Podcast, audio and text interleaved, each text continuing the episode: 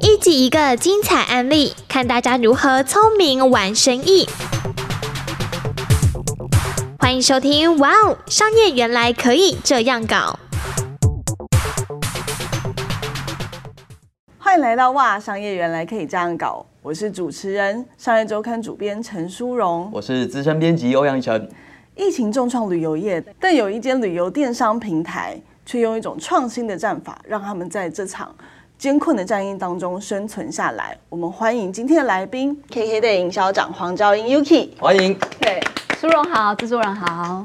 呃，我们今天要谈的这个话题哦，其实大概可以回溯到一年前的今天，台湾人应该都已经感受到疫情即将嗯哦来疫情临要了，来了对吧？对旅游业这时候是不是已经感受到这个寒冬啊，可能不会停止，会一直延续到六月、七月甚至更久以后的时间？当时我们只是一种保守的 打法，就是我们把所有付费广告都把它停掉。前面的第一个月，我们几乎都在处理退费啊，然后跟旅客联系的问题。订单量在大概二月之后就已经淡很多了，尤其是台湾的订单，有就缩是减到一半以上还是我们最更多糟的时候是跌到只剩下一成，一成，对，太惨了哦吧！超惨的， 就是哎、这大跳楼哎、对。然后主重管们点应该都火烧屁股、欸我们其实跌到一层并不是最严重的，最严重的事情是你跌到一层的时候，你的同事还是很忙，他都在忙着处理退费，哦然后还在忙着处理跟供应商嗯，。其实是先止血嘛，嗯嗯但问题是整间业务，呃，整间公司的业务没有进攻嗯的态势，那我们未来的营收会在哪里？嗯，台湾算是第一个国内旅游算是做起来的一个对目的地城市，嗯，可是，在四月份的春假倒数两天要收假回来的时候，嗯不知道大家还记不记得，就有一个细胞简讯发给大家，就说你有去过这哦有有些有对对对对夜市、对对垦对丁对大对街，对你有去过这些对地方的人，请你回来要自主管理。对嗯对我们几乎所有国旅的订单又全部被取消了， 哇，又是一级重击耶、对，就是又来了一国遍。外旅游没有了，现在啊连国内旅游都没有了。对，我们也是从那个时候开始有，就是现在大家听到，就是我们去做了很小的微组织的一个转型。为组织是什么意思？嗯，其实就是我们的订单如果全部归零的话，就等于是我们 KKday 当时刚创立的样子。哦，我回们到草创时期。对，那草创时期的时候，我们的台湾的行销才。八个吧，还不到十个。对可是后来我们光台湾的行销，先不要管海外，我们光台湾的行销就再加业务的同事，大概就已经九八九十人了。所以几乎对膨胀了十对倍，这个组十倍织。对，嗯所以我们就当下就当机立断，觉得说我们要切成十家小公司。所以以前我们可能行销是一个大组，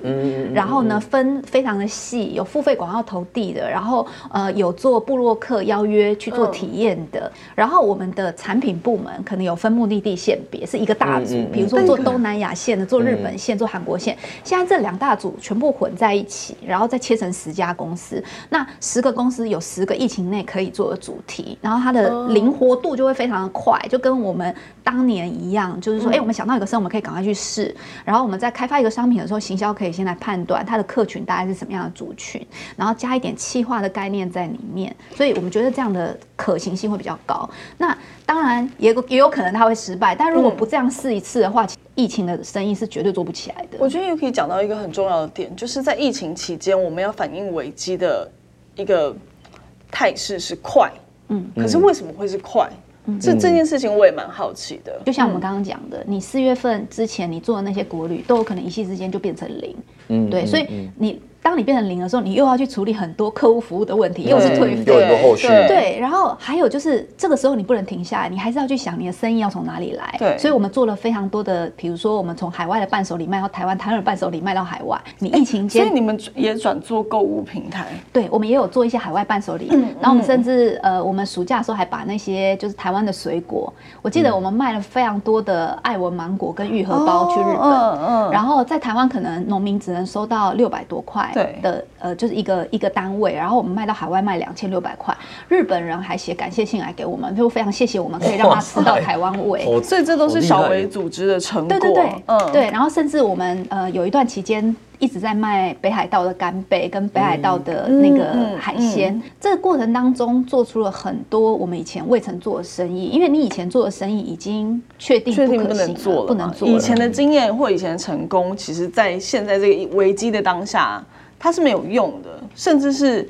包袱。对，甚至是包嗯袱，因为我可能以为我我以前会做的事情，我在现在再 repeat 一次，就有机会把业绩拿回来。但比其方实不可行。比方说像付费广告，他们的职能在这个时候其实是完全消完全失用不的，上那完全用不所以上。我还蛮感谢我的同事，嗯因为我同事其实都蛮年轻的。其实他们在过去几年累积的知识可能是做付费广告投递，可是现在已经没有广告可以投了。对对，那以前广告的带来的营收占了三分之一嗯，所以这可见是一组不小的团队。嗯对但是他们现在转过来在做这些小微组织的时候，是去帮忙开发商品或想企划，就是这一切的改变都非常的大。然后他们原本的职能也都不在这些点上，嗯对然后甚至市场在哪里，他们还要自己去琢磨，所以是蛮 Yuki，难哎等一度下，很高这我就要问一下我们的雕员工，嗯如果今天不让你来做节目，对啊，然后叫你去开发产品跟去做业务，你会有什么心情？你突然之间要我放下我自己原本会的武器，然后去对嗯做一个我完全不会的事情，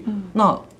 我我我何不离职嘞？嗯，我为什么不去一个呃，我回到一个我擅长的领域去做就好？就是我们当时在决定就是要做这件事情的时候，我们把这个主导权交给员工，然后我们让大家自己来决定自己要不要当小老板。后来就经过一阵大的讨论里面呢，就是有十个人就是出来举手说，我愿意当小老板。哇好所以勇敢哦对，所以这些同事里面有本来就是做。呃，创新行销找 mark martech 工具的，嗯嗯然后也有那个本来他是在开，比如说东南亚线的，嗯哦，然后也有就是有很多本来他的职能都不是做主管的，他也出来跳起来说他要当小老板，然后他们就自己组队，所以愿意相信他这个可是题目。你们没有再去做过筛选或者是评估，你们有做对过啊，吗？总不能他举手你们就我让就他说做吧。好，嗯对啊，如果今天他举手，对你不要这 样，哎在传统型的组织里面，可能就是要一步一脚印，慢慢往上走。对可是我觉得在新创的团队里面，是哪里有机会我们就要去做哪里的生意，而不是就是一直要被这种组织的框架给。绑绑住住或约束，嗯所以这些愿意承担责任的同事，我们的确就是会给他机会。那当然，呃，这十个同事他们在公司的资历都非常深厚，就是他们其实都有非常多年的资历。所以，像比如说我们刚刚提到的那个，就是做呃亲子主题的，他其实对本来是创新行销组的总监，嗯那后来他就号召了将近八九个人去他的团队里面，嗯然后大家都愿意相信说我们的公司做亲子这就个我主做题亲子的主题是会做中得。起来的。对，嗯对，那当然，这个主管他在招兵买马的过程当中，他也必须要告诉大家说为什么要他做可以这个方向。对，然后嗯其实他、因为他本身对数据很有研究，所对以他就去研究了我们五百万的会员轮廓里面有多少是亲子族群，有多少嗯是他寒暑假都会带小朋友出国，然后大概都是多呃多大年纪的孩子嗯这样，在做这数据研究上就非常的深入，因为他有对他原本的职能。这件事情是五到六月的时候发生的，对，我所以们你们要六立月就刻组，队好了。但你们六月要立刻去推七月的产品，，对，这个这个速度其实很快，哎、这个内部创业压力超大的、对欸，超级啊，大哎我一定会哭，我一定不敢。对对对啊， 是因为时间太短了，所以他们根本来不及有情绪反应，嗯，会其实吗？哦他们随时的情绪反应都蛮大的，所以他们有时候就是跟我讲话的嗯时候，就是可能哎、我要约你一下时间，然后会议室门一关，他就开始哭了，因为压力太大。嗯嗯，然后甚至有人跟我说，他每天都在做噩梦。一定会啊，就我对六月要开始推七月的亲子产品，可是我根本不知道我的用户喜欢什么样的应对，嗯对，对啊，而且我们那时候还发生了一些很有趣的事，比如说我们一直做了数据的研究，认为说应该把海外父母带孩子的体验嗯搬到台湾就会哦， 走。复制过来。对，像是什么？比如说户外啊，然后登山或者是溯溪啊，比较体嗯听验起来型的，很好玩啊因为这跟嗯我们的父母。呃的会员，他们带孩子去海外体验他的，可能以前去爬富士山，你现在把他拉回来爬太平山。对，或者是他们以前带小朋友去什么游呃去浮潜 啊对等等的看嗯生态，那我们就觉得哎、在台湾复制应该会中，对就我发现完全都不中。然后我嗯真的们哦最后下令营卖最好的反而是小小 YouTuber 的营队，什么意思？为什么？因为他们去现在的国小或者是就是现在的小朋友，他们的梦想就是当 YouTuber，嗯对所以他们的父母因为不能出国嘛，那有个营队让他可以自己去参加，然后呢，让孩子自己选他喜欢的。嗯就反而是小小 YouTuber。可是我们以前在出国的时候，怎么可能会有小小 YouTuber 这种行程？还是因为这个产品很特殊啊，因为是创新型的产品，这可能跟消费情境的关系没有那么强烈。对，，那我这个就是误打误撞。我觉得 Yuki 还讲到一件很重要的事情，就是当你要叫你的员工承担某一种责任的时候，嗯你要给他比那个原本责任再多十倍的信任，嗯嗯嗯嗯，不然我怎么敢随便对说我要做一个新产品？而且对这个产品很，说老实话，一般人听到会觉得说哈，这个会会卖吗？对啊，而且时间又这么短，我觉得呃，信任跟支持这个是当主管就是一定要给的，嗯，尤其是在这种就是疫情的期间里面，就是很多时候。连我们自己讲的东西都不会中，连我们当主管的人，我们自己常常给的方向都是错的，所以就是你没有去、哎我想要听，我想要听你说了什么？哦，非常多错的，像就是在二三月那个时候什么都不能做的时候，其实我们只能做一件事，就是户外豪华露营，那个替我们撑嗯起很大的业绩量。嗯那其实这个开豪华露营的这个呃这个业务的经理呢，他其实在疫情前呢，常常都被我。检讨说你开的东西就是才卖那么一点点单，豪华就是只说我一天花一万块，然后到山上的帐篷里面住一个晚上。对，那我都一直跟他讲说哦这种东西到底谁会买？对啊，一万块我出国就好了。啊对，然后我以就前可以出冲绳国，对啊以前可以出国的时候，我们海外的订单客单价才多少？然后你开了八千一万的这个豪华露营。就是不会中嘛，然嗯后订单量就很少，所以我就一直跟他说，就是这个题目是不是可以改个方向？然后如果你要做国内的目的地，是不是我们改去卖一些温泉套票？这对，种还就比是较好就卖嘛。听起来稳重的、对啊就是你隔壁的对同事明明就开温泉，他要开的就是卖的很对好，你你为为什什么么不学他不学学就好呢？对这样对。那他就有跟我讲很多，他觉得温泉套票跟餐厅我们网站已经很多了，但他觉得豪华露营是个趋势。我现在好不容易切进去豪华露营的这个市场了，我要把整个山头都开下来，因为台湾 呢有做豪华露营跟有做露营地的，就是那竹几个苗。嘛，说对，苗栗还有对新对竹啊、对苗栗，对，就是那些对对对地方。幸好他有坚持下去，因为我二三月哦，还有四月，就那个疫情最严重的时嗯候，只有户外的露营这件事情可以做，几乎所有室内的哦景点几乎全部都被取消嗯大。家只剩这个选择就对对了。觉得然后比较安全。对是不对是啊对，嗯然后那段时间的取消，但最多也是豪华露营，为什么？因为订不进去，哦，客满了。哇所以哦，完全是一个供不应求的状况。对啦所以其实做这种小老板，就小微组织，他的薪酬制度也要跟着改变嘛？还嗯是你们还是照以前的方式，只是计算的方法不一样而已？应该是说电商本来就在每一天就会有呃成效的报告，那只嗯是去年我们追逐的可能就不是只有营收，我们可能还要看一下毛利的状况，因为以往我们可能追求的是规模化的成长。对嗯对可是其实，在去年那一整年，你最重要的是要存活嘛。我们每一个组织为什么人数不一样？对嗯我，们有那个最少的组织，它只有两个人的，两我个们人也有十几个你人的说组一个老板织带一个员工，对，嗯嗯，，为什么？因为这个老板他自己会去计算他市场的潜力，嗯当他还没有把握的时候，他会觉得说，我先找一个员工就好，所以他只要找某一个哦组，一因个为他员要自工，负盈亏，对所以他因为也不敢请太多冗员。对，应该说他要知道他的规模机会点有嗯多大，然后对什么时候才可以多做到这么大，可以养几个员工，他们其实嗯是非常呃能够用数据化去计算的，这是你给他们的一个概念，还是他们自己算给你看？嗯，因为嗯题目是他们找的嘛，那所以他们才能够知道说他打算要攻下多少间的呃产品，然后大概会有多少的新客人、旧客人，那个产业大概是什么样的情况，嗯，那个都要做很深入的产业研究。然后我觉得我们十个题目里面至少有三四个现在都是算是有找到可规模化的方向，都是今年会大做的。那剩下的他们可能觉得现在的估计跟他们原本的期待不一嗯样，那不一样的部分，他们可能就会想说，那他今年他又要再增加什么新新的的题目，嗯或者是要放弃嗯一些旧的、原本想攻的对产，业。你刚刚说从六月开始嘛，这半年内 KKday 做了多少新产品？哦，我们光第一季就是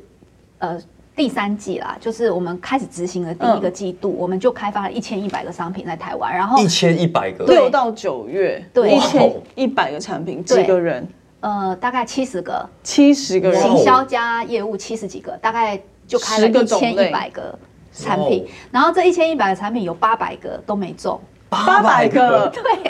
那是在嗯第一个季度执行的时候。对。然后在第二个季度，它的那个呃新的产就品还是一样 Q4，还是开了比较多，嗯嗯，对，但是它的就是命中率就有稍微高一点点。其实我们是相信说，在二零二一这个年度，我们已经有半年的经验值了，我觉得对我们的命中率应该会高一嗯些，然后我们也应该不用再做这么多苦工，因为以前是不太知道说什么东西会走，你只好做来试。对原本的事业体，它对嗯的规模或者路线是失能的。主管原本的职能或专业的判断，它其实也是失能也或派不上失用场准啦。对对。可是，在这个失准的期间，疫情总是会过去。我们今年做了这么多的事情，嗯那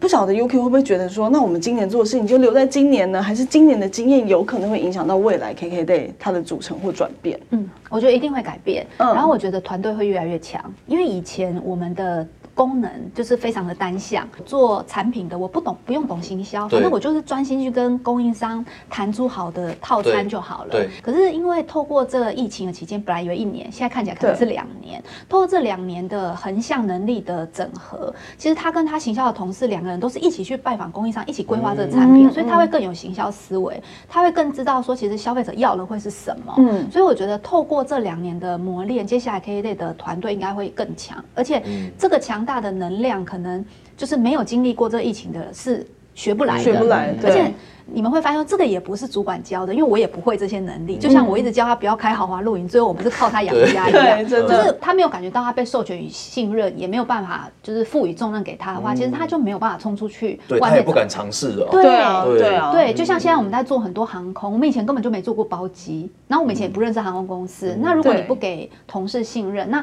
同事根本不敢去谈一些新的计划跟尝试。好，我们今天谢谢 Yuki 来跟我们分享这么谢谢精彩的案例哦，真的带给我们很多不同的学习跟反思。嗯